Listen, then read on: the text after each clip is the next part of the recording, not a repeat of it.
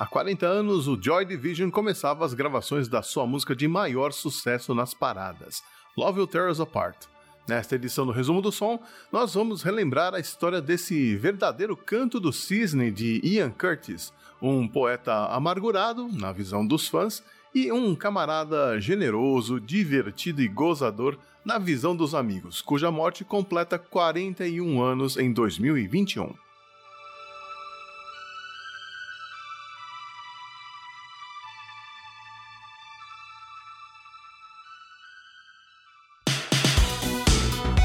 Resumo do som.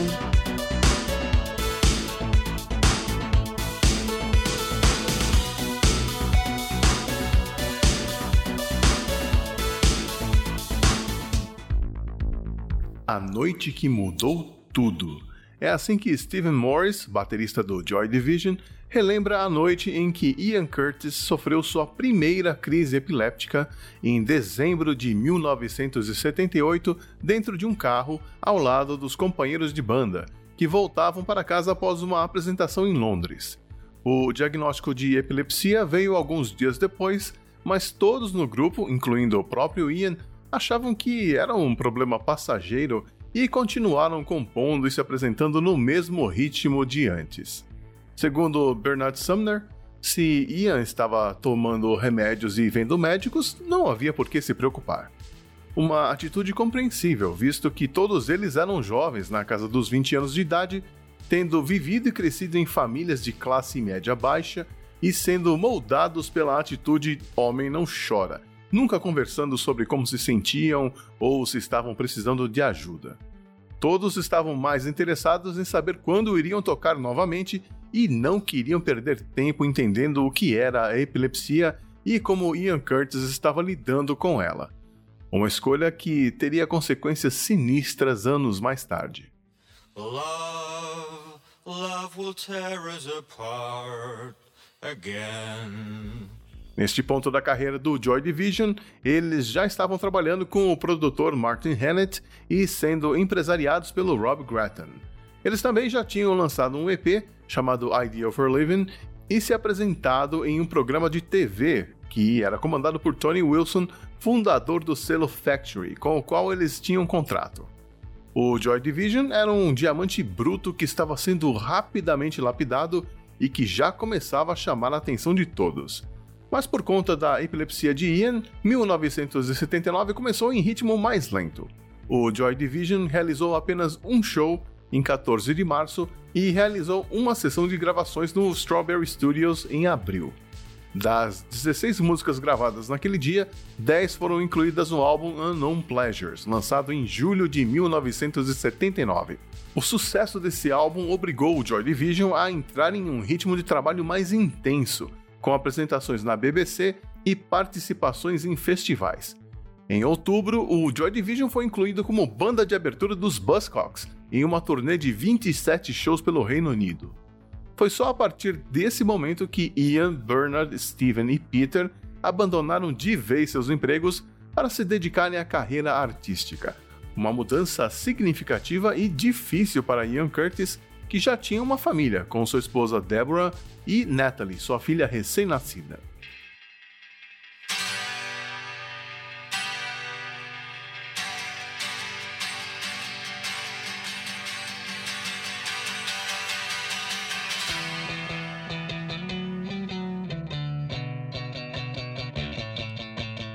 Love Will Tear Us Apart nasceu durante uma jam session, assim como praticamente todas as músicas do Joy Division.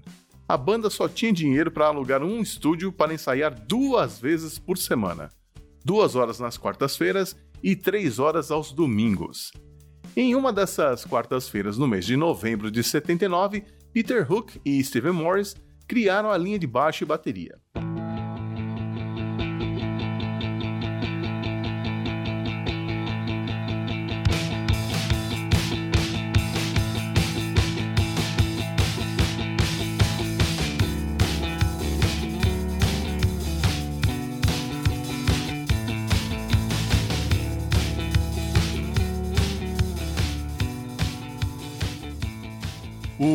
Adorou o que ouviu e no domingo seguinte já tinha a letra pronta. incluindo o título, que, diz a lenda, é uma resposta à música Love Will Keep Us Together de Neil Sedaka, que ficou famosa na interpretação do casal Captain e Tennille de 1975. Eu particularmente não acredito que Ian pensou nisso quando escrevia a música. O teor das letras não dá espaço para nenhum tipo de humor ou ironia, então eu diria que é mais uma lenda urbana que as pessoas continuam espalhando. Mas Ian Curtis tinha um outro lado, desconhecido das pessoas que não faziam parte do seu círculo social mais próximo. Ele era uma pessoa amigável, educada, de fala mansa e muito lúcida. Não é de se admirar que seus companheiros de banda nunca associaram o conteúdo das letras de Ian a ele mesmo, já que em nada lembrava a pessoa que eles conheciam há tanto tempo. What do you say, or where do you feel you want Joy, Division to end or go to? Just want to, to carry on the way we are, I think. Just, um, basically, we, want to to play and enjoy what we like playing. I think when we stop doing that, I think, well, that'll be time to, to pack it in. That'll be the end. A letra de Love Will Tear Us Apart é um apanhado de frases desconexas que Ian costumava escrever em um caderno, que foram organizadas e adaptadas para encaixar na melodia da música mas elas retratavam a vida dele e, portanto, falavam dos desafios que ele vivia, seus medos e inseguranças que destruíram seu relacionamento e deram lugar ao ressentimento, à tristeza e à perda. Uma vida onde a comunicação não existe mais e não há esperanças em um futuro melhor. Quando criança, Ian tinha estudado na King's School, em Macclesfield, com uma bolsa de estudos que ganhou por mostrar talento para a poesia mas ele também se interessava em filosofia e literatura e chegou a ganhar prêmios por seus trabalhos. Não é surpresa que ele tenha conseguido expressar de forma tão poética e dolorosa os temores, a raiva e os arrependimentos que vivenciava diariamente. Hoje em dia pode parecer absurdo que ninguém percebesse que havia algo de errado com Ian, mas naquele tempo não se falava abertamente sobre saúde mental, fazer terapia ou até mesmo sobre seus sentimentos. Do you cry out in your sleep? All my failings exposed. Yes, a taste in my mouth as desperation takes hold.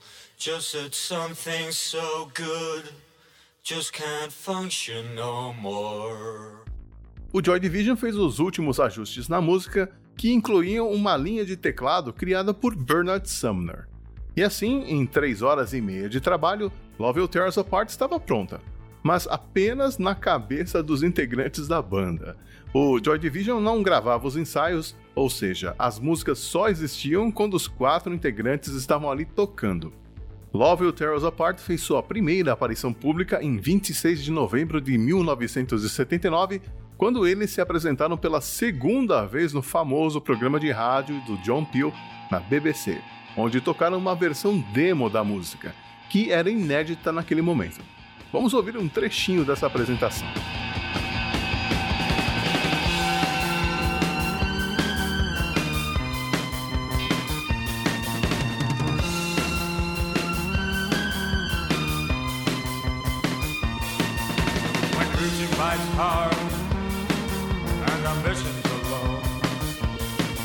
And resentment rides high. changing our ways, taking different roads. Then love, love will tear us apart again. Já dá para notar que a parte instrumental estava praticamente pronta, mas as melodias vocais ainda estavam sendo ajustadas. Apesar do Joy Division continuar compondo e gravando nesse período, eles só iriam começar a pensar na gravação de Love Will Tear Us Apart em janeiro de 1980, no Penin Studios em Oldham, que ficava na região metropolitana de Manchester. Essa demora se deu por conta das apresentações que o Joy Division fez na Bélgica, França, Holanda e Alemanha, que ajudaram a aumentar a base de fãs do grupo para além do Reino Unido. Mas quando eles finalmente entraram no estúdio em 8 de janeiro de 1980, junto do produtor Martin Hannett, Ian Curtis já não era o mesmo. Os barbitúricos que lhe foram prescritos pelo médico não cumpriam plenamente o papel de controlar seus ataques epilépticos, que aconteciam cada vez mais frequentemente. Ian começou a sofrer de depressão, que, aliada ao peso da responsabilidade da paternidade e sua atitude controladora e machista, afetou bastante seu casamento com Deborah. E, para complicar as coisas ainda mais, ele começou a se envolver emocionalmente com Annick Honoré, uma jornalista belga que ele conheceu na turnê europeia do Joy Division. Como Ian não falava abertamente de seus problemas, visto que não gostava de incomodar as pessoas e sempre afirmava que estava tudo bem, seus companheiros de banda não percebiam que Ian precisava desesperadamente de ajuda. Mas, mesmo se falasse, será que aqueles três jovens imaturos de Manchester poderiam fazer alguma coisa? Ainda assim, a gravação de Love Will Tear Us Apart prosseguiu. Tony Wilson e Martin Hannett deram alguns discos do Frank Sinatra para o Ian ouvir antes de começarem as gravações, o que pode ter influenciado a maneira como ele gravou os vocais. Bernard e Peter acharam aquilo ridículo, mas ficava cada vez mais evidente que Martin Hannett via alguma coisa especial em Love Will Tear Us Apart. Era uma canção que destoava um pouco de como Joy Division costumava soar. Era mais pop, mais leve, porém com uma letra pesadíssima e que foi remixada várias vezes pelo Martin em estúdios diferentes. Mas se dependesse de Bernard e Peter, ela soaria como uma música dos Sex Pistols. This is no fun, no fun, it is no fun at all, no fun.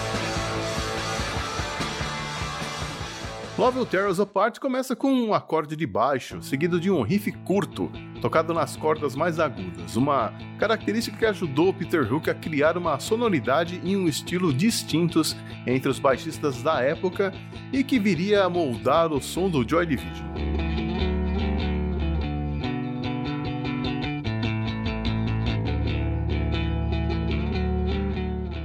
Peter Hook nunca foi de seguir regras e não gostava de tocar apenas para dar suporte aos guitarristas. Para ele, o baixo tinha que se impor na música. E foi isso que ele fez, quando Bernard Sumner conseguiu botar a mão em um maravilhoso amplificador Vox AC30, uma edição limitada da Vox que é extremamente rara e extremamente alta, que até mesmo os Beatles veneravam. Peter Hook, por outro lado, tinha um amplificador Sound City 120 que ele comprou do seu professor de arte na escola por 10 dólares e que era infinitamente inferior ao Vox. Por isso, durante os ensaios, para conseguir ouvir o que estava tocando, o Peter começou a usar as notas mais agudas, tocando bastante ali na região da 12 casa no braço do baixo. O Ian adorou esse som e incentivou Peter a continuar tocando assim. O que era uma estratégia para ser ouvido funcionou e ajudou Peter Hook a se destacar entre os baixistas, influenciando toda uma geração de músicos que viria a seguir. Segue-se uma linha de bateria matadora do Steve Morris, com destaque para o kit de bateria dele, que inclui um tom-tom da snare, um sintetizador de bateria que é bem raro hoje em dia. Essa gravação incluiu um acorde de violão tocado no começo da música. Por algum motivo que nem mesmo eles lembram, eles fizeram questão de ensinar Ian a tocar um acorde dessa música, mais especificamente um Ré maior. Apesar de Ian aparecer tocando uma guitarra Vox Phantom 6 Special no videoclipe da música, no estúdio isso ficou a cargo de Bernard, que usou um violão Echo de 12 cordas. Entretanto, essa versão gravada no Panini Studios só agradou o baterista Steven Morris, e, para a infelicidade dele, Ian e Martin decidiram que a música precisava ser regravada, o que aconteceu em março no Strawberry Studio. Um detalhe curioso é que foi exatamente nesse estúdio que foi gravada a canção Love Will Keep Us Together, que eu mencionei lá atrás.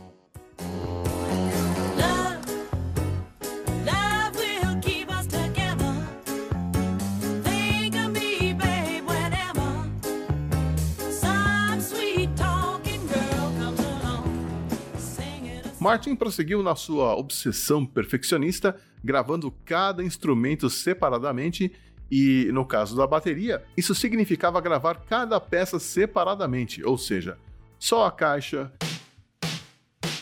depois só o bumbo, depois só o prato de condução e por aí vai. Coitado do Steve Morris que chegou a ser acordado de madrugada só para regravar o som da caixa, o que o deixou bem amargurado com o resultado final, que é um pouco mais lento, tem uma produção diferente e é cantado de forma mais melódica por Ian. When routine bites hard and ambitions are low and resentment rides high but emotions won't grow and we're changing our ways taking different roads then love. Love will tear us apart again. Love, love will tear us apart again. É essa versão que ficou conhecida e foi usada no videoclipe, mas ao vivo, o Joy Division sempre tocou a versão anterior, gravada no Panini Studios. Nesse meio tempo, Ian sofreu uma overdose de barbitúricos e se mostrava cada dia mais infeliz com a situação na qual vivia, tendo inclusive confidenciado a alguns amigos fora da banda que ele não se via no futuro fazendo parte do Joy Division ou da indústria da música em si. Ele queria voltar a ter uma vidinha pacata, dedicando-se à família e tentando ser um marido melhor. Mas havia os compromissos profissionais, claro. A banda continuava as gravações do próximo álbum, Closer, no Britannia Row Studios em Londres. E mesmo com Ian sem condições de se apresentar ao vivo, o Joy Division foi obrigado a cumprir um contrato e se apresentar na cidade de Bury. Ian mal conseguia balbuciar as letras das músicas e acabou sendo substituído por dois cantores de bandas que faziam parte do elenco da Factory Records: o Alan Hempsall, da banda Crispy Ambulance, e o Simon Topping, do A Certain Ratio. Após esse fiasco, o Tony Wilson convidou Ian a passar alguns dias na sua casa de campo em Derbyshire, que ficava a uma hora de distância de Manchester. O objetivo era recuperá-lo a tempo de dar início à turnê americana do Joy Division, que era considerada por todos como um divisor de águas na carreira da banda. As duas versões de Love Will Tear Us Apart foram lançadas no mesmo compacto, em 28 de junho de 1980, mas uma pessoa importante nessa história não estaria mais presente para testemunhar isso. Em 18 de maio daquele ano de 1980, Ian Curtis se suicidou em sua casa aos 23 anos de idade, exatamente na véspera do embarque para uma turnê nos Estados Unidos. There's, uh, there are a few things, in fact, nothing that I dislike more than being the bringer of bad news for you, but uh, heard during the day that Ian Curtis of Joy Division has died. And beyond this, we, I don't know any details about it at all, but obviously our sympathies are due to the other members of the band, but most particularly to Ian's uh, family and friends. Love Will Tear Us Apart se tornou o canto do cisne da carreira de Ian Curtis e foi o epitáfio escolhido por sua esposa Deborah para ser gravado na sua lápide, no cemitério Macclesfield, ao sul de Manchester, onde estão enterradas as suas cinzas.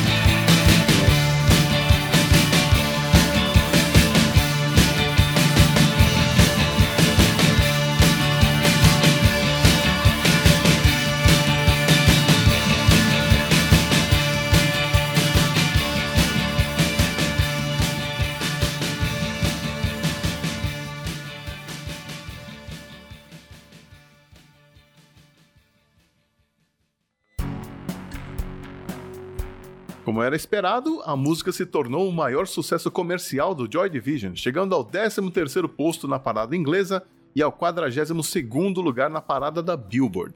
Mas os integrantes da banda tinham feito um pacto no qual eles prometeram que se um deles saísse da banda, ela não continuaria. E foi o que eles fizeram. Com o acréscimo de Gillian Gilbert, eles se reinventaram como o New Order.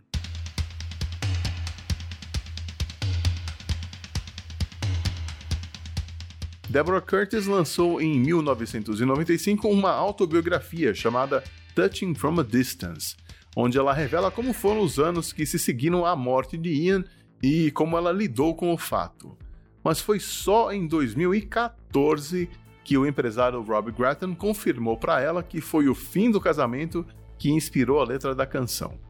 A Deborah se casou novamente e hoje em dia vive feliz em Crewe, cidadezinha que fica a 45 quilômetros ao sul de Manchester. Sua filha Natalie se tornou uma das fotógrafas mais requisitadas da Inglaterra. Eu sou o Xi e queria dar um recado para você, ouvinte. Se você estiver passando por um momento difícil e não está conseguindo ver saída, procure ajuda. Falar é a melhor solução. Pode parecer muito difícil, mas tudo muda depois que você se permite. Peça ajuda de um amigo, um parente, um colega de trabalho ou de escola, professores, alguém que você confia ou ligue para o telefone 188, que é gratuito e funciona 24 horas por dia. A gente se vê de novo aqui no Resumo do Som no final do mês que vem. Até lá. Resumo do Som.